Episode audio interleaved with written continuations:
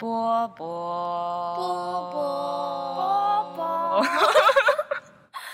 欢迎收听波波小电台。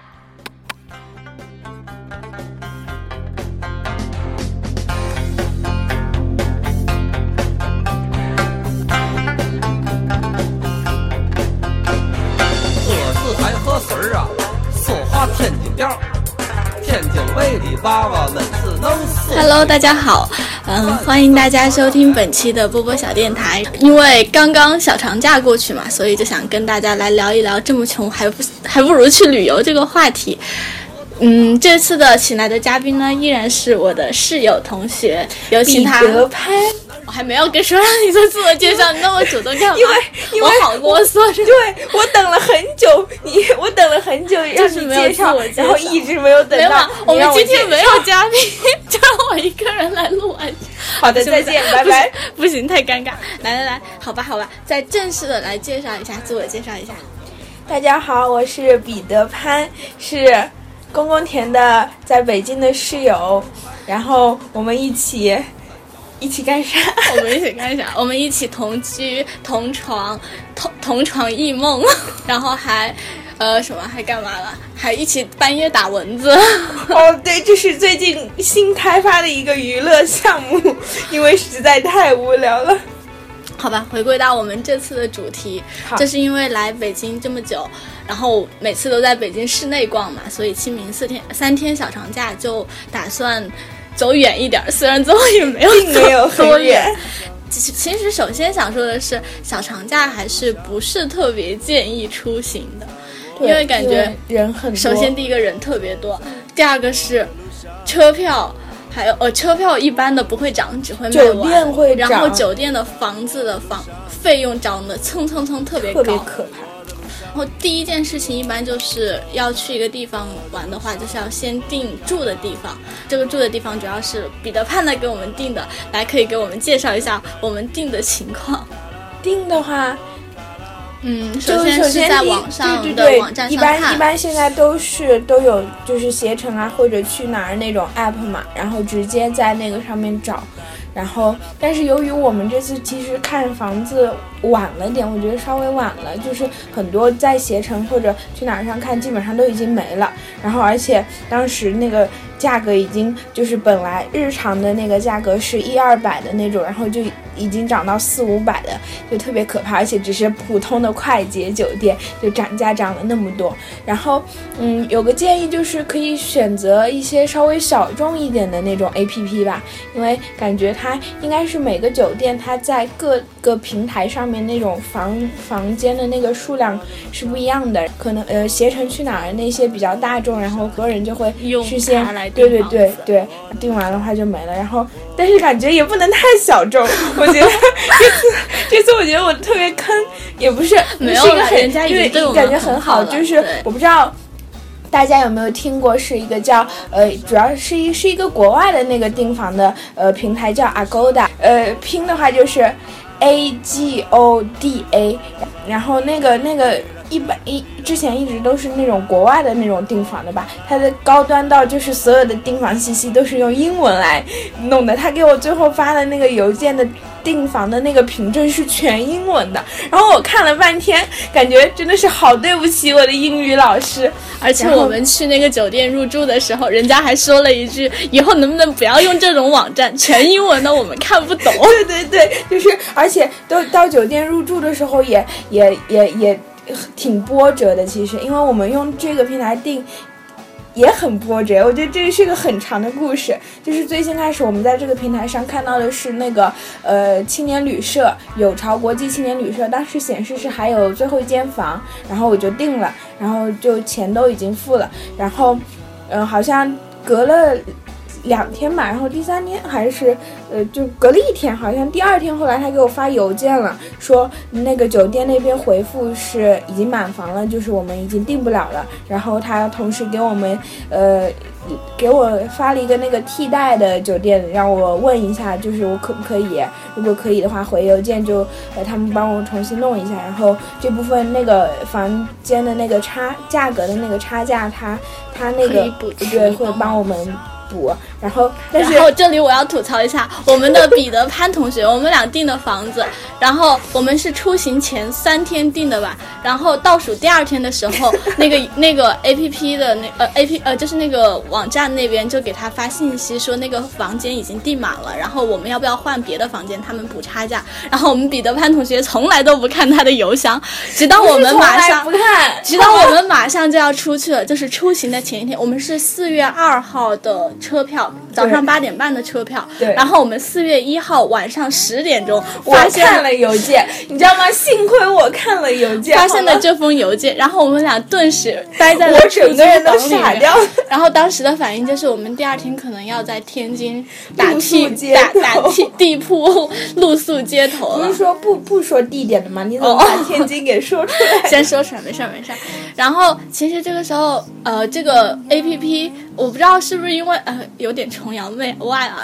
那不知道我觉得他们是不是因为真的服务挺好，的，因为他们的。真的是服务很好。本来其实我觉得我们也有过失，过了那么久，对，就是过了一天之后才发现那篇错，嗯，才发现那呃，其实也还好了，最后还不错了，对才发才发现那个邮件，但是就是那天十一点多的时候，我们就给那边的客服打电话，电话，对你说吧，继续。然后打了客服电话是，我我一直觉得那是个外国妹子接的，她的口音特别的奇怪。然后然后我还让公公田说简单一点，因为公公田当时可能有点毛，然后就 就感觉我没有就毛就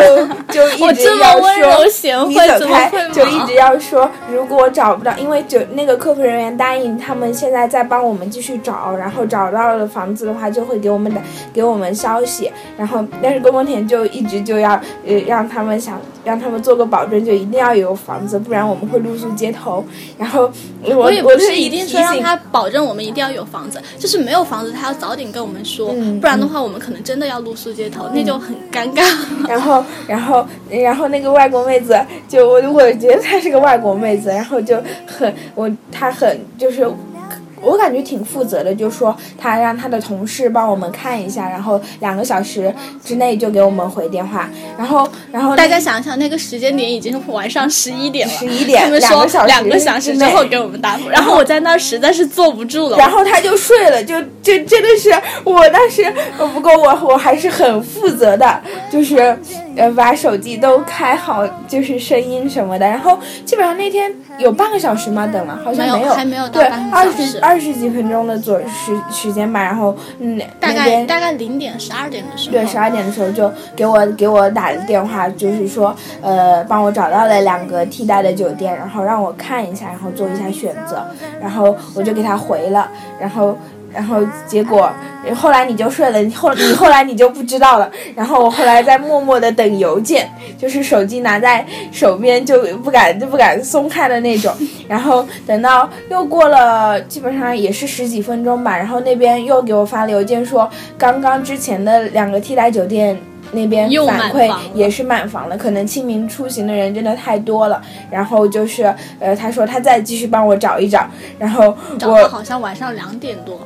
是吗？我我我最后不对，没有到两点钟，一点一点半左右吧。然后我一直等到了一点半，然后后来那个人又给我打电话。然后其实我觉得他也挺好，他刚开始跟我道歉了，说那么晚的时间就打扰我休息，但是我也不能说什么，因为毕竟这这。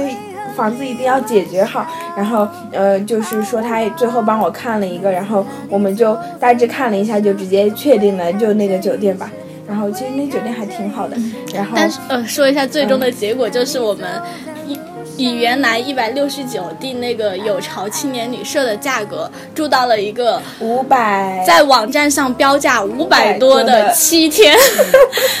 然后我我真的是有点懵逼，我不知道我们到底是赚了还是亏了。我感觉那一家七天在正常情况下应该也就值个一百三四十吧。对对对然后我们以一百六十九的价格住到了标价为五百多的七天，但是我觉得它的实际价值也只有一百三四十吧。鬼知道我们一百五十左右吧，并不知道。鬼知道我们到底是赚了还是亏了。反正最后还算这个问题还是圆满的解解决了。对所以除了最后在订在入住的时候又吓了我一跳，真的我当时都吓傻了。因为我们入住的时候，就是可能当时比较晚，他可能就没有再用我们彼得潘的那个名义去订房吧？他是不是对，他应该好像是直接但是他们他边的那个名字还是我在那个 app 上注册的名字，但是我自己搞差了，因为他的名字是完全按照英文的那个呃名姓名的书写方式是呃名字陈潘。名字在前面，那个在后面的那种。然后，然后我当时报的是我的，按照我的逻辑的顺中文的那里面顺着的。然后酒店那边在帮我找好久就没找到。然后，然后而且他们说他们跟那个酒店也没什么，他们跟那个酒店那边跟那个 app 也是没有什么合作的。然后我当时真的是就是懵逼。对对对，我当时真的被吓到了。然后后来后来是怎么发现的？好奇怪哦，后来。后来他好像是查手机号查到了，但是没有，他写的那个人写的不是我的手机号，我也那我也不记得了，反正最后怎么莫名其妙还还好很幸运的还是入入住进去了。所以呢，我们从这个里面得到的一个经验就是呢。如果实在是穷的话，还是先备个睡袋吧，没准真的可能会露宿街头。而且为了睡袋也说不定是另一种体验，多好呀！对对对，其实哎，但是这么个呃春天刚到的大冷天儿，还是不要露宿街头了。所以就是在找房子方面，还是如果小长假要出行的话，还是提前对提提早早去预定。但其实如果不是小长假出行，平常出行的话其实也可以去选择小众一点的，因为嗯。呃有时候住一下民宿啊，还有或者住一下青旅这些，它会跟跟快捷酒店会有不一样的体验吧，或者说会遇到不一样的人。嗯毕竟快捷哪一家都一样，但是青旅和民宿可能每一家都有自己的那种风格和特点。然后这个就是我们在清明前找房子的曲折之旅。接着呢，就是说到我们找玩的地方，最后我们嗯确定的是天津嘛。但其实之前也问了很多地方，我问了很多人，看了一些攻略什么的。最后选天津的原因呢，因为近，因为穷。对最哦最根本的我们现在，我先可以先解释一下，为什么突然想到这个标题叫做“这么穷还不如去旅游，这么穷还不如去看出去看看”，是因为就是现在发现，就是作为学生的时候，学生票真的是。有很大的优惠就是去很多地方，因为很多地方门票真的加起来真的好贵呀、对对对，然后现在学生票，我现在大三还能用一年吧，嗯就是去很多地方的话，半价来说真的是可以省好多好多钱。然后你在平常出行的话，选一个近一点的地方。可能重点就是在住上面会花一点钱，嗯然后吃的上面会花一点钱，然后门票上面就是半价，还可以省很多。所以说这个时候这么穷，那还不如攒点钱出去玩一玩，长长见识。以后你想想，你要花双倍的钱去那些地方，想想多 多心疼，多肉疼啊！但是说不定你以后就有钱了，不 care 这些小钱。我对于我能变得有钱这件事情没什么 没什么信心，可能我会一直这样的贫穷下去吧。然后我们就挑好了天津，是因为我们现在在北京实习嘛，然后离天津的话也就是半个小时的车程，然后票价也在一百以内，六十多块，五十多块钱吧。五十多块，对对对，然后也很便宜，然后我们就开始了我们的旅程去天津。在接下来呢，这一趴里面我们就会讲一下我们的对，就是也算是纪纪念一下我们俩的这段旅程，嗯顺便也可以跟大家就是分享一下我们对天津这个城市的一些感受，顺便可以做一些攻略。大家如果以后去天津的话呢，像我们一样这么穷的话呢，该怎么玩？那就先说说天津吧。呃，先彼得潘，你来说一下你对天津的一个大概的印象。如果你要用一个词语形容它，你会用什么？对天津的印象啊，第一点就是买好粥，那没有办法。当天啊，我们真的是崩溃的，你知道吗？就是我们离开北京的那两天，北京的天天气很好，对特别好特别好。然后我们想着啊，那天津应该也不错嘛，就是因为前段时间在北京，就之前去长城那边嘛，吸霾吸的太，多了，每次去长就想着城都是雾霾天天，我真是醉了。然后想着去天津的话，能不能改善一下？最后发现北京的天气那两天超级好，然后去到天津，天津层层层全是霾。全是霾，太可怕了。然后，你让我这你让我这么凭空说，我也不知道说印象。其实呃，最深的就是还是我们那天晚上骑，就是沿着那个海河一直骑的那个。不过其实那天我有点毛。就是因为就是人太多了，然后我们推着那个车，呃，简直了，就就其实就是开始推上去的那一段，但是但是中间中间也有好，对后后来就好了，后来骑起来就还好。那个后面我们再跟大家讲讲，简直了，哎呦，这整个人都崩溃了，就特直接就是各种人挤人的那种，然后还推这个车就特别麻烦，然后呃呃还有就是印象比较深的地方。还有什么比较深的？我突然想不起来。那我们就现在在哦，还有。天津真的没有什么好吃的，麻麻花可能只是我们穷，没有吃到最正宗的。首先，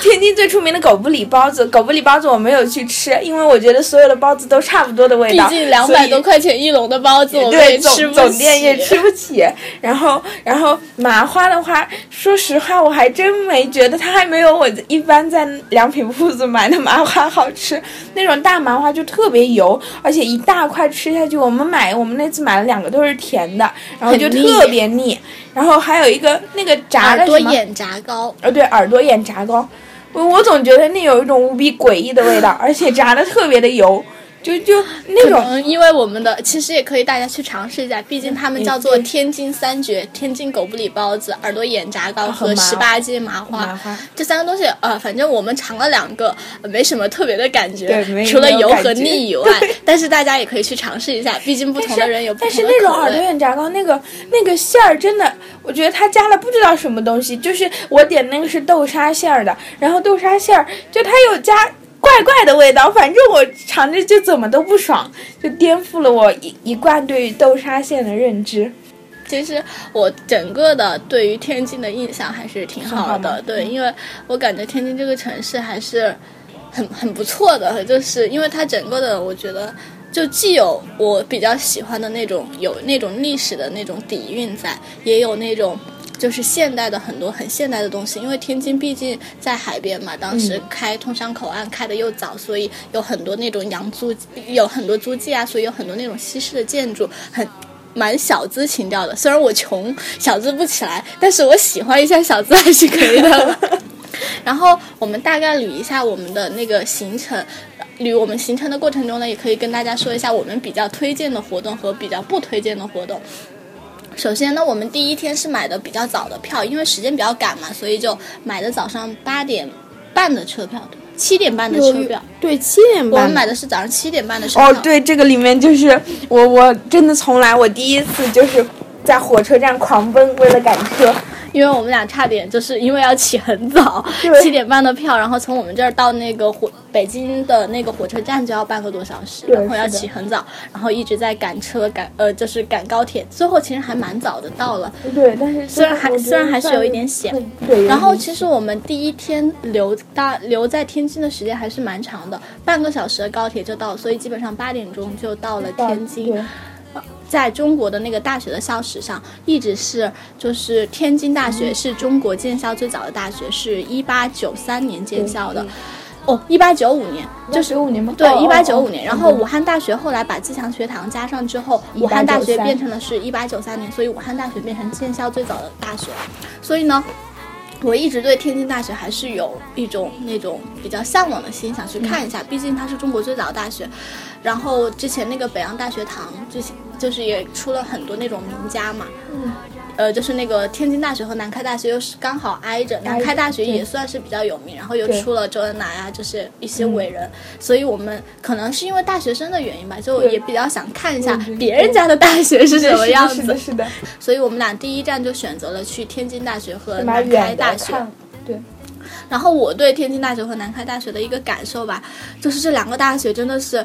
我都怀疑他们俩是一个学校差异分开的学校，就是过一个对都没有门，对，穿过一条道就从天津大学到了南开大学，都不知道为什么就到了。然后我感觉他们两个学校就完全是一个学校拆成两个学校一样的感觉。天津大学其实。因为作为最古老大学，里面还是有一些那种，就是比较老的那种建筑，然后整个的那个风格，就是也有一种那种中西合璧的那种方式嘛。所以我觉得，嗯，而且我不知道为什么哈，我可能也是我，其实我觉得大多数人应该都有那种感觉，就是，就是你一进大学的那种心境和你在大学外面的心境啊是会不一样的，就是大大学这个地方真的是它会让你整个人心平静下来，就是不那么浮躁的一个地方。就是我走到那两间大学的时候，也没有感觉到自己是在旅游或者怎样，就就感觉像那个对像那个大学一样，就很平缓在走。然后周围也没有很多的那种像旅游的人一样，就骑着自行车啊，然后逛一逛，然后有成成群的学生，就是那种感觉其实是特别舒服的。然后我们从南开出来就去了哪？周邓纪纪念念馆馆，对因为周周恩来是南开中学吧毕业的，然后去日本留学。然后因为我们之前在杂志社实习嘛，然后我们杂志社有做一期关于周恩来、邓颖超他们的那个恋爱情书，对情书集的那种，嗯就是讲他们俩的一些生平事迹。然后他们里面所有的资料就是来自这个周恩来、邓颖超纪念馆，所以我们当时就去了。然后学生门票也很便宜，五块钱，原价是十块，然后学生价是五块钱，很便宜。就去周恩周恩来、邓颖超纪念馆看了看。嗯，其实，呃，我觉得也没有什么特别印象很深刻的地方。但是周恩来总理就是其实对于很多老百姓对老百姓来说，还是的确真的就是很神圣的一个人物。，我看到有好多那种少数民族的奶奶，对他们因为刚好是清明节嘛，他们好多人就拿着一只一只白菊花和一只黄菊花，可能顺便去那个纪念馆看一看，顺便去祭奠一下。其实我我和彼得潘去看的时候，真正的把我们俩居然震撼了的是，是那个放的那个，那个就是他那边有一个那个是厅放映厅，就是放了一个那个关于周恩来总理去世的时候十里长街送总理，后面的那个我倒是真的没什么感动，后面前面那后面那一段真的就只是我感觉有点像宣传的那种，但前前面那一段就是那个十里长街送总理的那个嗯真的特别原视频，对，就是那个那个，我初中的时候我们老师就放过，我当时就已经看哭了的那种，然后就真的因为很很震撼，那种特别真实，而且那个时候那种情感就就完全就不加任何掩饰的那种，全都哭的稀里哗啦的。对啊，其实我也不知道，不知道是到底是舆论环境还是什么原因，我感觉现在好像我们有时候总会对着。就是政治和经济有一股反感，感觉他们上面就是很黑暗的那种。然后最近不是人民人民的名义，这不是也是大火嘛。然后其实我也不知道那种感觉，因为我自己老是就是不知道为什么就很很直觉的就可能有时候也是那种被很多愤青耳濡目染，嗯搞得就觉得政商政商一样黑，对，永远是勾结乱七八糟、乌七八糟。但当时看那个视频的时候，就会觉得，就是新中国刚刚成立的那一代人，他们真的是很纯粹的，就抱着那种。真的是为人民服务，虽然这句话听起来有时候好像有点像搞笑一样，但是他们有的人真的就把它作为一个一生对对奉献在那个你去看那些先烈他们那种写的那种信，连谈情说爱都要对不对，夹杂着国家大事。家那种对，也许我们现在的政治上上层应该也有这种人吧，只是可能就是不知道为什么，感觉现在就对政经老是有一种失望的如果感觉。是现在有这种人，我会觉得很假。但是如果是他们，就是周恩来、邓颖超那种，就很感动。对，看他们那些书信就真的特别感动。他们最后所有的那种遗遗产，呃不是存款，就是全都交了党费。那个年代那次是多少钱？我看到几千吧，对好像有一次而且他们当时还说，就说他们住的地方全部都捐出去，捐出去给对，给不要做纪念馆。然后这个时候我们就说到了，他们说了，千万不要把他们住的地方当做纪念馆。那天津周恩来、邓颖超纪念馆就在天津，仿照中南海的西花厅，一比一的比例，在那边建立了一个房本，就是也是方便我们去了解一下曾经那种总理的生活嘛。嗯反正因为可能之前看那些杂志，就说什么海棠花呀什么的，嗯，就比较向往。对我特别想看海棠花的，结果就是周恩来，就说周恩来总理当时就特别喜欢西花厅的海海棠棠花嘛，但是海棠花当时也没有开，然后因为是房间的，然后也没有打开，其实我们也就是隔着窗子看了一下隔着，窗子看。对，如果大家有兴趣的话，还是可以去看一下的。对，但是他们那边也展出那些书信啊，然后他们那些送的赠品啊，互相之间，然后我觉得他们好接地气啊，那些赠品都是什么，就特别呃衣服啊那种，就是周恩来去世之后，就是邓颖超有的时候还把周恩来的旧衣服送给别的人，就就感觉特别接地气的那种。嗯感觉，啊，我真的是觉得一个年代是不是有一个年代的气质？对，是的，就是这个有。过了那个年代，那种气质就回不来的那种感觉。呃，然后说回来，从周恩来邓颖超纪念馆回来的时候呢，我们就经过了那个世纪钟广场，然后世纪钟世纪钟，呃，它是在天津，在二零零零年，就是新世纪元年的时候建的那一个世纪钟，然后也是天津的地标建筑之一。他们就是说，这个其实是象征着天津工业化的那一种发展嘛，对，有点像那个埃菲尔铁塔，象征着那个巴黎他们当时的那种工业的发达呀。啊但其实，呃，也只是一个地标建筑，可以去看一下，打一下卡。之后我们就回了酒店，然后把东西放了，放了东西之后轻装上阵，然后大概四点多的时候就去了五大道。对五大道呢，这呃也可以简单介绍一下。呃，天津就是有一个很神奇的，呃，也不算吧，我不知道是不是只有天津这样，我见识比较少啊，嗯大家不要嫌弃。就是天津的所有的街道的命名，好像都是以全国各个地的城市来命名的。嗯然后就以五大道为例，五大道它叫做五大道，但是其实它是指的是就是那一块儿，就是它是租界区的几条，就是有很多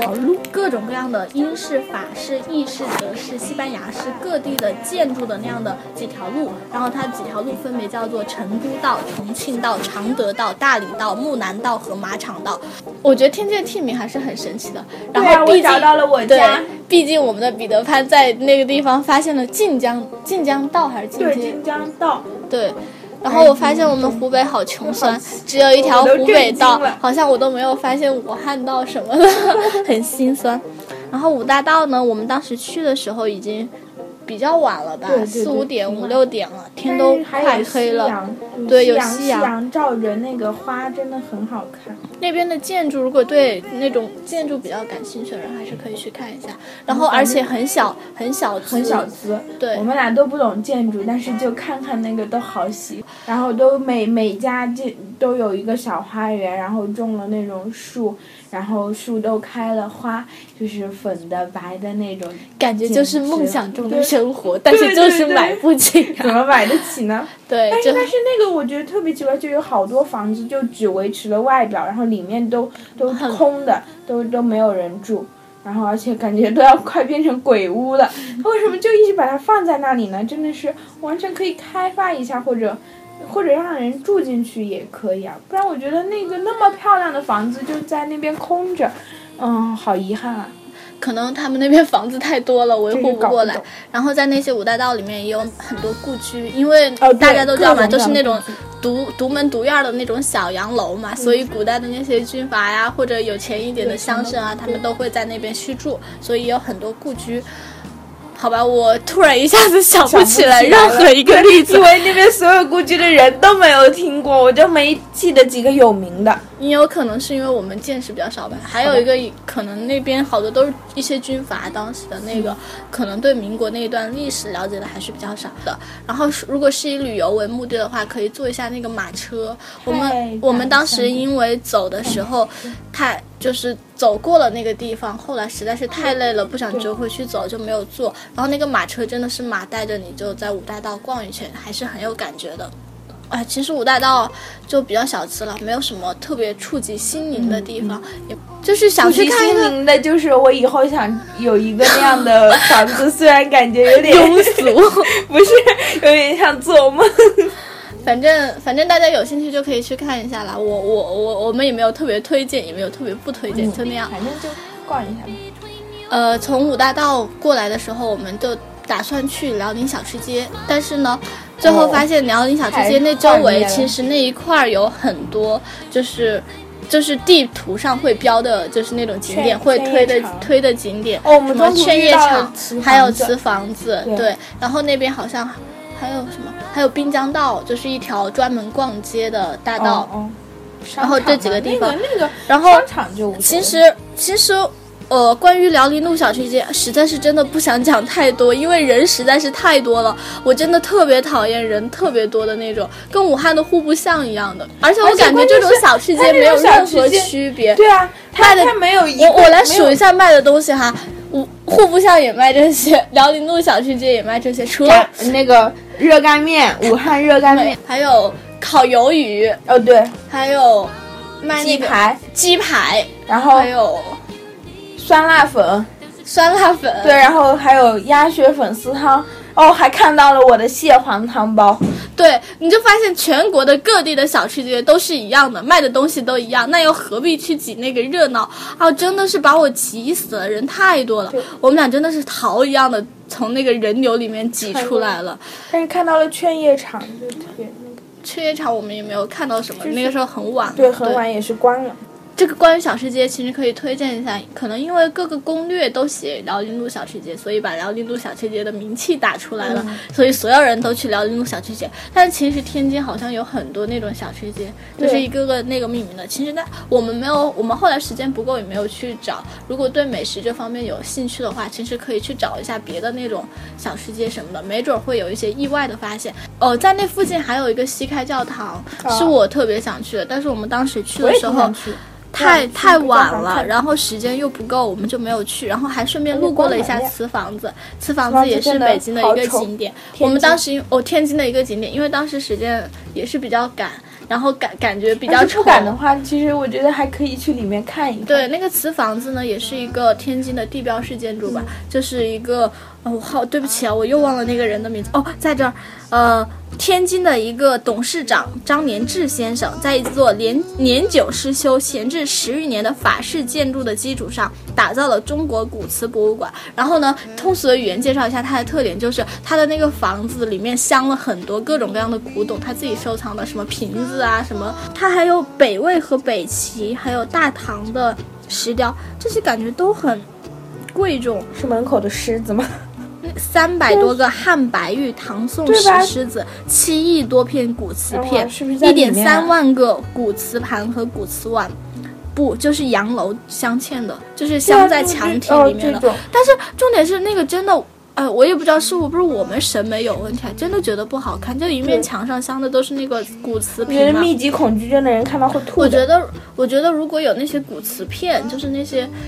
那些瓷片哦就没有办法复原，就是复原成它原来的东西。你用那些对镶到墙面上做装饰设计一下还是挺好看。但是像那种很完整的整个的瓶子，它整个一个大瓶子又没有把它敲碎，它把它完整的镶在敲碎，敲碎不是，我觉得敲碎了那个墙，至少看起来是平整的。然后它那个大大一个大大的那个瓷瓶子，就一很多个就全都镶在墙上面，然后那个墙整个呃无比的诡异。然后晚上七点多的时候就去了著名的天津之眼桥上的无比大的那个摩天轮，但是因为我们之前在网上也没有看到合适的订票，所以就。没有乘坐这个摩天轮，反正如果以后有男朋友的话，可以带着去坐一下啦。因为坐完之后肯定就分手啊，据说有一个什么天津之眼分手魔咒啊，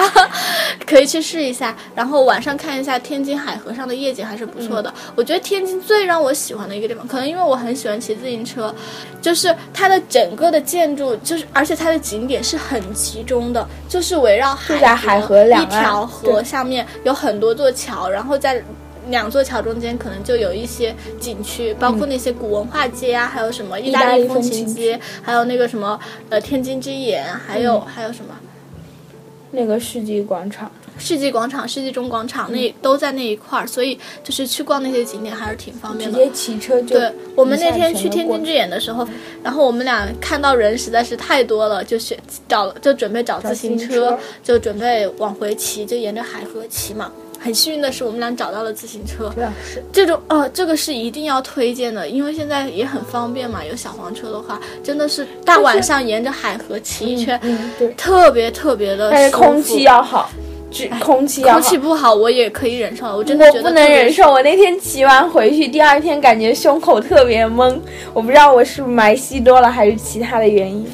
反正我是觉得沿着海河，当时就骑一圈，然后其实海河上的夜景还挺美的。嗯，它对，它挺就漂亮它海河一条下来有很多个桥，我已经忘了有好多七座还是的九座桥，然后它每个桥光对就特别好，应该是他们那边设计的，它每个桥都有自己的特色。就比如说那个天津眼，它是就是建在永乐桥上的，然后那个天津眼应该就是配合这个永乐桥的那个设施。然后还有一个叫做北安桥，上面就是那个桥，就是我们看到那个很西式哦，就是上面有那个青龙龙白虎，对，它四个桥墩上雕了那个青龙白虎的那个朱雀的那个像。但是雕的特别像欧式的，然后我们俩开始还以为是什么古希腊对，神话我以为它是什么海神波塞冬啊，什么鬼的，最后一查是青龙白虎。整个人都吓掉了对，。然后还有什么呃金刚桥，还有彩虹桥，彩虹桥是哪个？呃是那个桥上有那个环湖的那个是叫，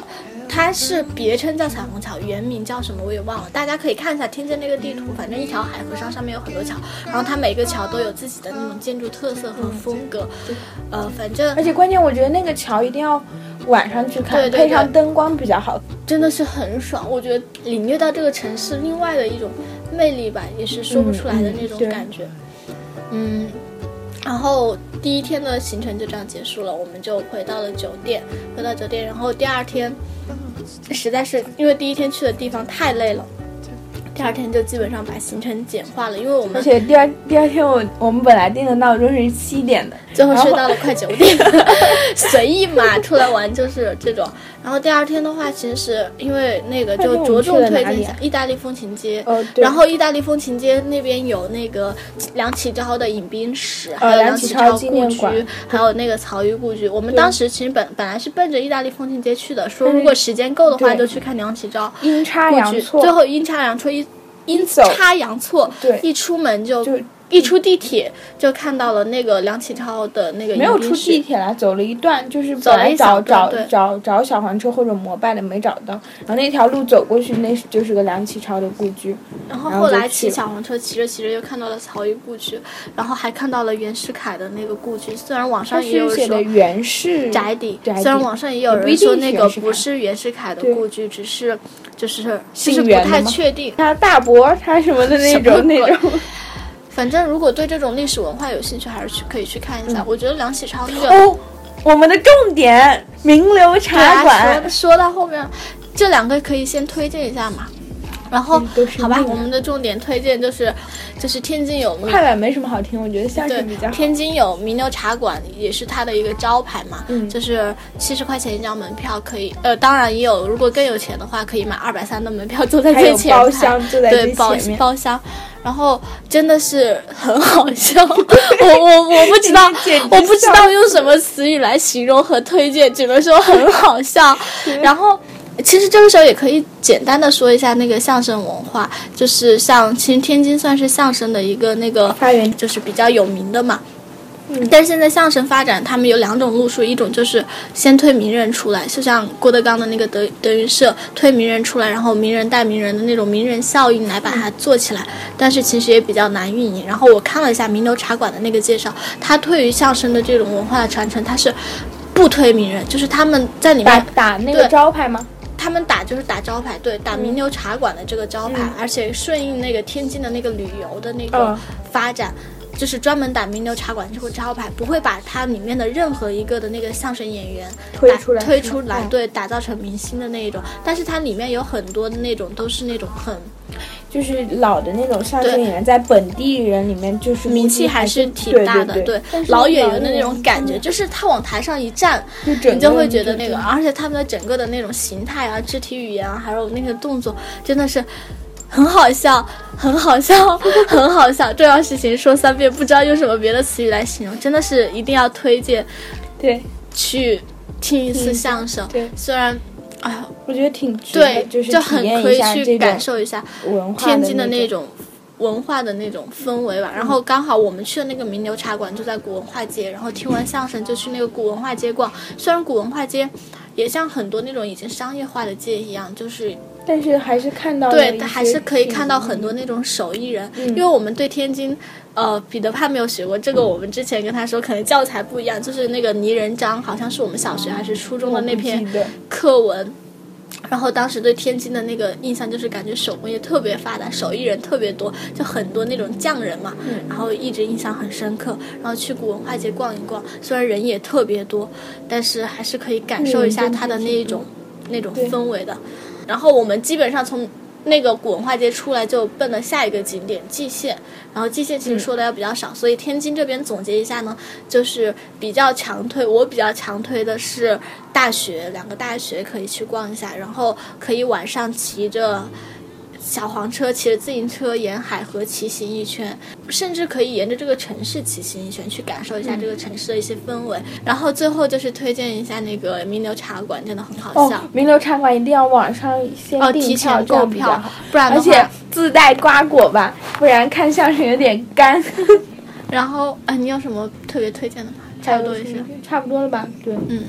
第二天的下午四点呢，我们就去了天津下面的一个县蓟县，然后它原名渔阳，我也不知道为什么，我一看到蓟县有一种莫名的熟悉感，然后我又一直想去，就是在北京待久了，感觉吸霾吸多了，想要去乡野呼吸一下新鲜的空气，事实证明这是个错误。最后就被彼得潘一直吐槽，虽然我觉得也还好，我觉得还是挺值得的。从天津去蓟县呢，当时坐的是绿皮火车，坐了一个多小时，其实还挺，后来还是挺快的到了。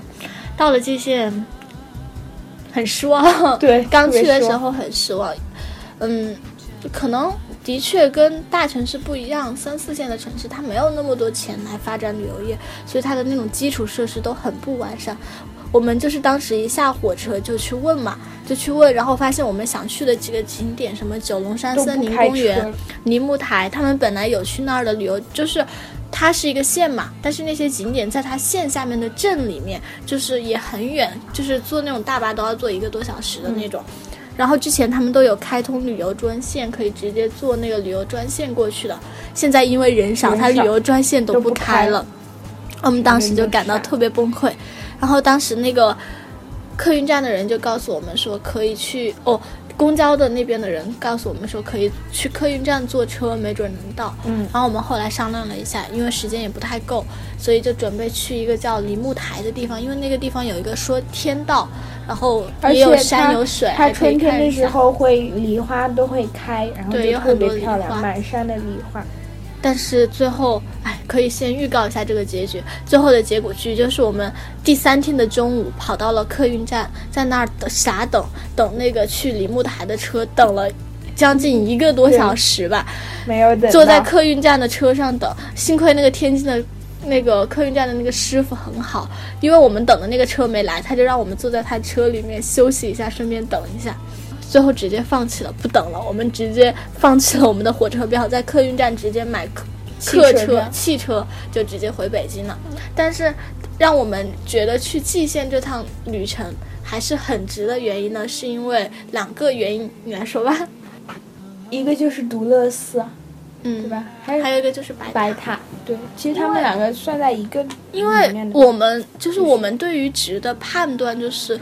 在这趟旅程中有没有触就是动到对触动触动到你心的那个地方。然后当时我们真的是当天特别失望，然后后来发现那个蓟县市内有有两个景区嘛，一个独乐寺，那个一那个之白塔。前跟你说过，对独乐寺是现存的那种辽代的寺庙的那种建筑，然后就去看了一下。其实我刚刚看到它就觉得特别震撼，因为破的让人震撼，就从外面看就已经就是灰蒙蒙的那种，就特别破落，就感觉。说不定过个五六年它就要倒了的那种，因为它那边真的感觉并没有政府并没有可能没有这个能力吧，就无论是财力还是就是专业的知识，就去把它做好那种修缮的工作。然后反正那个寺庙整体就给人感觉特别破。完了之后进去就是最震撼的就是那尊那个观音像，有十六点八米高。我现在还记得是这个是中国现存最高的一个泥塑观音像，对泥塑观音像，然后那种观音像，你从下面往上看，真的真的是那种很震撼的感实我觉得把那个观音像单独拿出来看，可能也不是特别震撼，重点是配上整个的那个氛围。整个那个就他们之前就我跟彼得潘有怕开玩笑嘛，就他们老说那种什么看一天少一天的东西就要多去看一看，因为可能是三四线城市小城市的原因，然后政府对这个也没有那么重视，然后财力也不是那么够，所以其实它明明我觉得可以算是一个国宝级的东西。但其实我们也不懂考古啊，只是从我们的那种角度来说，觉得还是很珍贵的辽代的建筑。然后乾隆很多次去那边旅游，还在那边住过，乾隆去那边旅游，你在搞笑吗？算旅游啦，出巡出巡，然后还在那边住过。然后那个建筑真的也是，还有李白题的字，还有咸丰皇帝，还有乾乾隆估计的刻的好多我觉得乾隆是住在那边没事儿干，就专门刻碑了。对，那边有很多乾隆刻的碑，然后还有很多那种辽代的那种壁画，也不知道是不一定是辽代，辽嗯后往后明清 那几个代的壁画，但是你看那些壁画，就真真的已经墙都破破了对，对。然后那些壁画颜色都很浅了，感觉真的都是国宝级的建筑，然后因为维护不当，感觉就很破旧。当时我看到那个泥塑像特别震撼的原因，是因为那个寺，它中间是一个中通的，然后中通的那个它相当于两层楼对，然后那个泥塑像就直接冲到顶了，就重点是它里面整个的，就是外面很破，然后它里面的光线也不好，对。然后那个木质建筑的那个那个建筑，然后它整个也很窄，就很窄对，上面整个看起来它也没有安灯什么的，就很暗很暗，然后。就是你你整个人就站在那个菩萨下面，就是感觉他其实真的有，当时真的有那种，就是那个菩萨在，就是注视着你那种，注视生那种感觉，对，真的有。就感觉把那个那么高的那个泥塑像，那个泥塑菩萨像，就把它放在一个很狭窄的空间里面，然后上面整个的也很暗，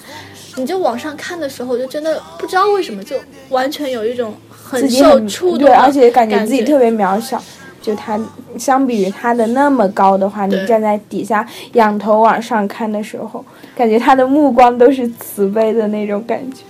这个是第一个震撼我们的地方，然后第二个我们是去了一个白白，塔然后其实白塔远远看。真觉得也没什么好看的，也是一个很老的建筑。就之前说梁思成和林徽因去那边，那个就梁思成，梁思成嗯去考察过。对，是一个佛塔建的佛塔，然后也是辽代的建筑，然后远远看，其实你也觉得没什么好看。对，重点就是我们去那边的时候，它那个牌子上写有那个礼塔和绕塔两个礼，就是说潜心向向佛的话，如果你在那边就是潜心感谢这个修塔的人，就是佛会帮你，就是度平你的罪孽啊，或者怎样，会让你感到是什么心旷神怡，对，神清气爽那种。然后，如果你潜心的绕塔一周，即使是你无意的绕塔一周，或者你只要听到那个塔上的铃风铃那个铃声铃声，你就可以就是洗涤你的罪孽。对对对那种感觉。然后当时我们刚去的时候，就有一个穿着那个道袍的那个师师太对对，就在绕塔嘛，就是双手就是握，这叫什么？双手合十。然后就绕塔，然后旁边就有很多游人嘛，一下子产生的感觉是，这个师太不会是跟我们在任何一个景区看到的那些人一样，导游的那这种种？骗钱的嗯那种，嗯就是我绕带你绕一圈儿，然后要不我来再帮你求个签或者什么的，然后你给我点费用。我当时第一个反应是那样的，然后我们当时就站在那边看那个塔上的那个文，就是那个文字嘛，就注释说绕塔礼和离塔这两个东西嘛。这个时候，那个师太刚好就绕塔就走到了我的面前，这个时候我看到那个师太脸上全是泪，我当时就一下子就受到了震撼，就感觉。我刚刚的那种想法是很渺小的，你知道吗？就真的是以世俗之心在揣度人家真正诚心礼佛和那个的人，然后那别的人可能跟着师太就绕塔一圈就走了嘛，然后最后就是那个师太一个人。第二次绕塔的时候，他就是走三步跪一次，走三步跪一次，我们就很默默的跟在他后面，就看着他，就是他真的就是完全心里面没有外物。就感觉看完全看不到我们这些人，从来真的连余光都没有瞟过我们这些游客一眼。然后我们的比特潘还红了眼眶，哦，我这个一定要解释一下。我我当时我我觉得特别奇怪，我觉得很可能是我打哈欠的原因。现在想想，用，你可以没有我当时因为我当时看到那个画面，心里是有触动的，但是那个那个触动的那个情绪真的没有达到落泪的那个点，就是莫名其妙，也可能被风吹了。我就是这种想的，就是就就有就有那种泪泪水泪光，我没有没有没有泪泪水了，就是基本上还是不是特别，就一点点在眼眶的那种。反正我当时真的就站在塔下，就看着那个师太开始送佛经的绕塔，到最后三步一跪的绕塔，然后听着那个塔上的那个铃铛的声哦音，那个声很清脆的声音然后还有那个鸟在那个塔上飞来飞去。你有时候都静止了吗？你有时候真的，呃其实我一直是相信神的存在的。就是我之前也跟一个信基督教的朋友探讨过这个问题，就是我我我跟他哈，我不知道别的人，我跟他都相信神的存在，但是他说他在信基督之前，他没有给这个神找一个很明确的一定是谁。嗯然后我也是一直相信神的存在的，但是真的就在看那个师太绕塔和那个铃铛，就是在那一个瞬间，就是我有一种错觉，就感觉神真的离我很近的那种感觉。然后，反正就那一刻的心，不知道，哎，就是这种说是文艺了，感觉就是别别人也是听一听哈，你就没有办法去描述那种感觉，你就感觉他真的就在那个塔顶，就看着这一切，你的所思所想他都能知道，他都能明晰，就是那样的一种，真的是很神圣的那种感觉。唉，我也不知道，反正那一刻的确真的很有触动吧。后来，其实我们后来去蓟县也没有干啥，就去了独乐寺和白塔。后来还去了一个鲁班庙和文庙，因为两个比较小，也没有什么很有触动的地方，所以就没什么去跟大家介绍。但是我觉得还是挺值得。独乐寺和呃和那个白塔，毕竟这两个地方都真的是有触动到我心里的某一个地方的。哦，你说到这个，其实我想就是感觉，哎呀，我我的我的触动没有没有你那么深，就是神就在看着。我这个这个关于神的存在，其实我我不知道我是什么态度。就是我有的时候我觉得人就是对一些事情怀有敬畏之心是好的，但是我只是觉得那个敬畏之心本身是好的，并没有说你一定要去敬畏某一个具体的东西。然后，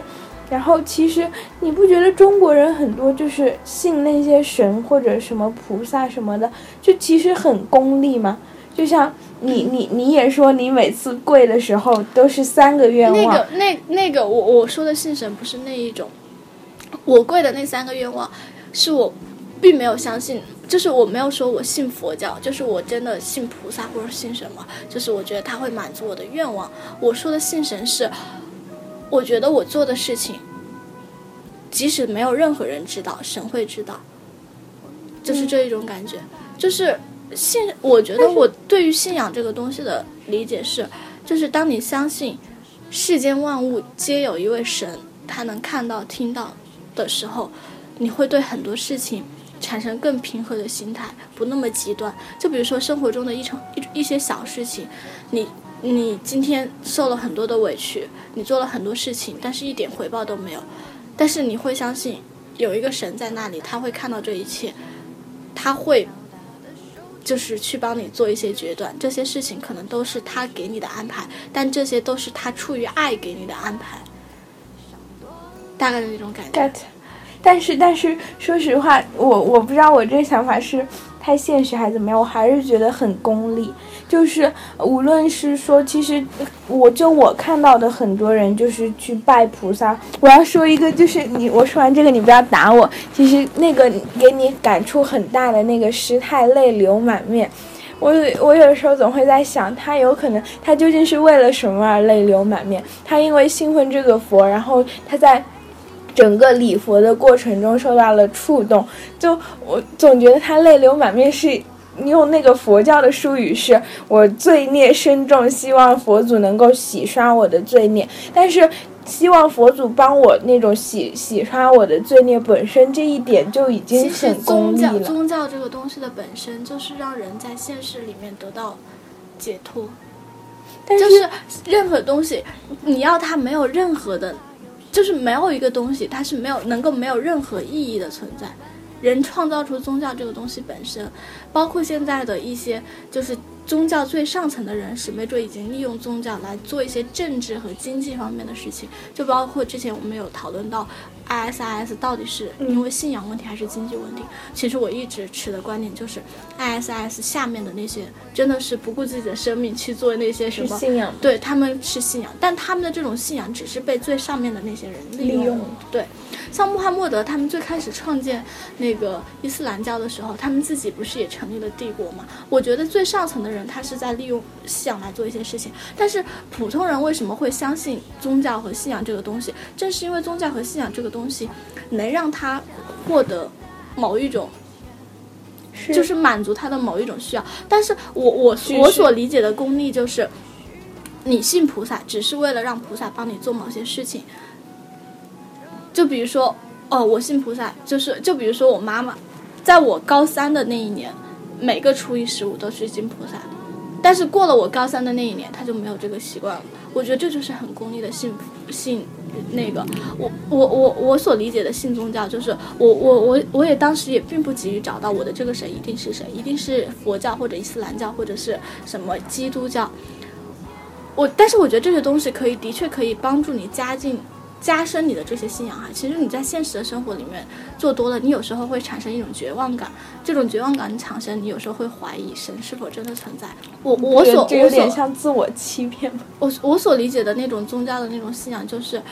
反正你可以通过信仰这些东西，让你的现实生活、现世生活过得更愉快。相信我所做的一切，总会有人可以看到、可以知道、可以听到。但是，我觉得现实是。并没有人会在意，就并这其实就这些东西看你自己，这些东西都是看你自己的想法。而且就是信仰，你信仰这个东西东西的时候，你在承受苦难的时候，你不会有那么多的抱怨，你会觉得这是神他出于爱来给你的东西。但是我在接受这些东西之后，他肯定会给你别的东西来作为弥补，或者让你在这些苦难中获得别的东西。最终探讨的并不是这些东西真的存不存在，还是你自我欺骗。只是我我自己理解的信仰，就是你信仰这个东西可以让你在现实的生活里面生活的更好、更好受。你也可以说它是果你足够的那个的话，你其实你并不需要借助。如果你如果如果你已经足够强，对啊，如果你已经足够强大，你可以不信仰任何宗教，没有关系啊。只是我觉得我没有足够强大，我我必须相信神的存在，我才能够在现实生活里面很多可能让我觉得不那么尽如人意的地方，找到我自己所乐乐观的那个部分。有的人去忏悔，去相信神的存在，也是因为他觉得他实在是自己一个人背负。背负不了他心中那么多的罪孽，所以他需要创造一个神来倾听他这些东西。如果你觉得，因为我觉得这个东西本来就是看人吧，反反正也许有的人他信宗教，他是真的的的确确相信这些东西，一切东西它是存在，他是没有抱抱有任何目的的说，为了让我在现实里面过得更安稳，他可能就是很纯粹的相信它的存在。但我选择相信宗教的原因，是因为我觉得我相信宗教，相信神的存在，可以让我的生活变得更。舒适，也不是舒适吧，就是让我在现实生活里面过得更乐观、更积极。然后，如果你觉得你已经可以做到这个地步，你选择不相信也没有任何关系啊，对啊，就是这样。如果你觉得你某个时刻你已经自己承受不住自己了的话，你需要找一个东西来拖着你，我觉得你可以选择一个信仰。因为还是我说的那句话吧，我之前好像跟你探讨过这个问题。我觉得人活在这个世界上。我就会经常有一种无所依托的那种感觉，就是那种漂浮感。但是人本来就是这样，就一个人就是很，就很像一个人站在茫茫的宇宙中，没有任何的支点，就那么漂浮着感觉。本来就是这样子的。但是如果你相信人本来就是这个样子，而且你还时常产生这种感觉的话，会让你陷入一种很深的抑郁中。所以我一直坚信，人应该找到某一个。那看人，我只是谈我的观点，你可以说你不是这样。我我一直坚信人就是我应该找到某一个支点来生活下去、生存下去。其实我一直我找到的，我一直觉得就是，呃人是就是在这个世上就是就是飘飘，就是怎么说呢，就感觉像像浮萍一样，就没有任何依托的那种。关系。但是我来到这个世界上之后，跟世界上很多人产生了各种的联系。如果我特别，那你其实也在已经把这些联系当做你存在的依托了。但是事实是，你真的是，所以你其实并没有真正觉得你是浮萍，只是你觉得你在这些联系里面，你在这些联系里面，那你就没有在飘。但是这些联系最后都会断掉的呀。就是就是，无论是父母子女还是各种朋友什么的，生老病死会把最后所有这些联系全都断掉。所以客观上来说，人真的就是在这个世界上就这么漂浮着的。所以我一直以来我坚持的，我坚我自己觉得我所呃一直坚持的一个信念就是，你除了自己，没有别的任何东西可以依靠。如果你觉得能够抱着这种极其悲观的信念，然后而且还能很乐乐观、很愉快的生活下去，首先，其实我并不觉得这个信念是悲观的，因为我只是我把它当做一个客观的事实接受了而已，我并没有去评判它是悲观还是客观，呃，就是悲观还是乐观，就是然后另一个方面，对于我我怎么活着的话，这种这种就这么过呗。有点破罐子破摔的那种，但是有的时候其实我觉得只是只是一个很简单的东西，就是你不去想，你就不会那样。我跟你说，我会经常神游的原因，就是因为我会想，我我我我，而且我做不到不想。我只要我这些我已经想通了，呃，并不是你想，我觉得并不是想你想通了，只是你根本就不再想这些问题。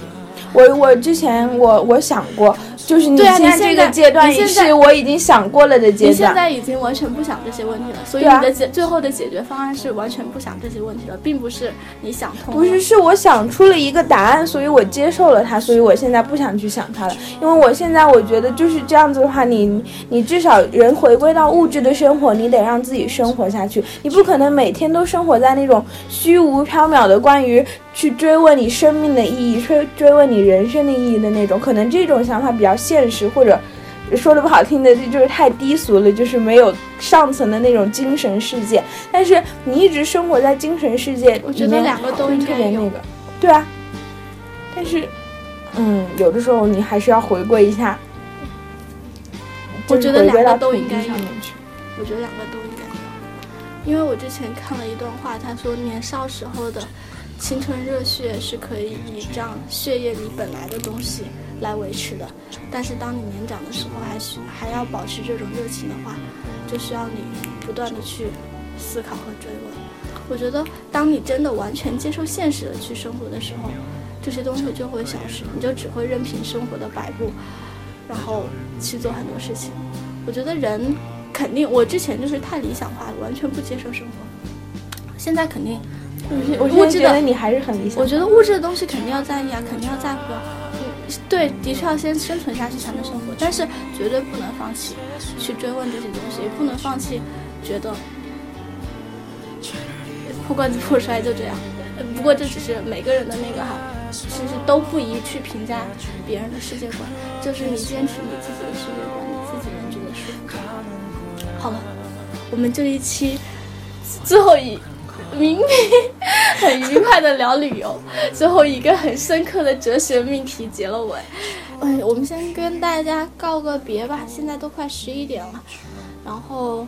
反正大家没事儿可以多出去逛一逛，趁现在学生票还有半价的时候。这么穷了，既然都这么穷了，就就多出去走一走，让自己更穷吧。我们这一期波波小电台就和大家聊到这里啦，大家晚安。拜拜。